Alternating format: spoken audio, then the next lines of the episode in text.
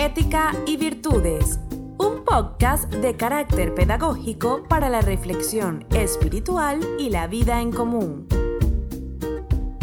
Ética y Virtudes, una guía diaria acerca de la noble moral y los más elevados ideales que debes arraigar en el alma para llevar una vida plena de afecto, solidaridad, justicia social y armonía con tu entorno. Y Virtudes es un podcast creado para ti por Fátima TV.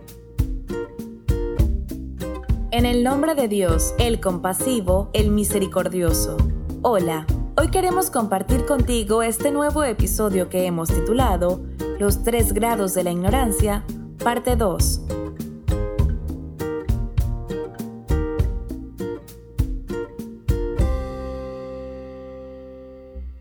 Si estableciéramos una escala para medir el placer de la sabiduría, el grado más elevado lo ocuparía la proximidad a Dios. Ese es el auténtico y eterno bienestar. Es la finalidad última de todo aquel que busca la perfección mediante el intelecto y la razón. De igual modo, se pueden establecer varios grados de ignorancia. Según el imán Sadik, la paz sea con él, el primer grado de ignorancia es pretender conocer sin merecimiento.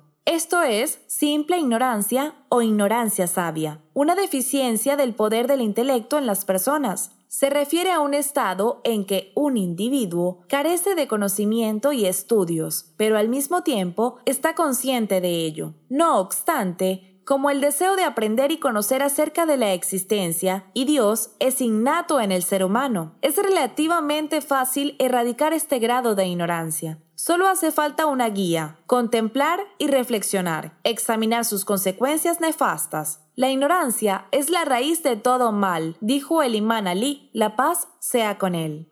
La simple ignorancia se contrapone a la ignorancia compuesta o profunda, que es un estado de desconocimiento de la propia ignorancia. Es decir, la persona no se da cuenta de que es ignorante y al mismo tiempo se considera instruido. Se trata de un vicio nefasto muy difícil de suprimir, debido a que la persona no es capaz de ver y o medir sus propias limitaciones. Al mismo tiempo, carece de motivación para curarse y autodesarrollarse. En estos casos, la ignorancia suele acompañarle toda la vida, agravándose cada vez más y causando estragos hasta el día de su muerte. Por último, la negación de la ciencia. Intentaremos explicar esto muy brevemente mediante la siguiente narración del profeta. La paz y las bendiciones sean con él y su familia. Deben estar presentes cuatro elementos en todo aquel que posea inteligencia e intelecto de mi comunidad.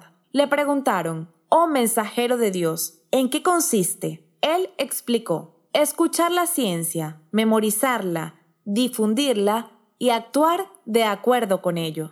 ¿Y qué es la ciencia entonces? En este contexto, la ciencia no es otra cosa que la religión y sus preceptos, el monoteísmo, la profecía, la palabra de Dios revelada al mensajero de Dios a través del último libro celestial, el Sagrado Corán, y la resurrección. Estas constituyen las bases principales de la creencia y doctrina religiosa. También podemos incluir la noción de la justicia divina y el liderazgo religioso y político de los imames. La paz sea con ellos. La facultad del conocimiento o del intelecto es confirmada tanto por la razón como por la revelación. Sin embargo, hay quienes permanecen ignorantes o desconocen y niegan la ciencia. Entre la gente hay quien disputa sobre Dios sin conocimiento y sin guía y sin una escritura luminosa, apartándose con arrogancia para desviar a la gente del camino de Dios. Sagrado Corán 22, 8 y 9.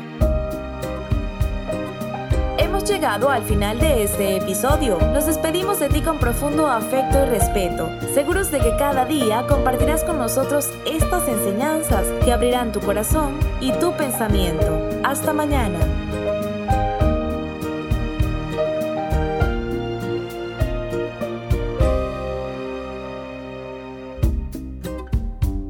Olvides suscribirte a Fátima TV. Es muy sencillo. Solo debes incluir nuestro número en los contactos de tu teléfono móvil.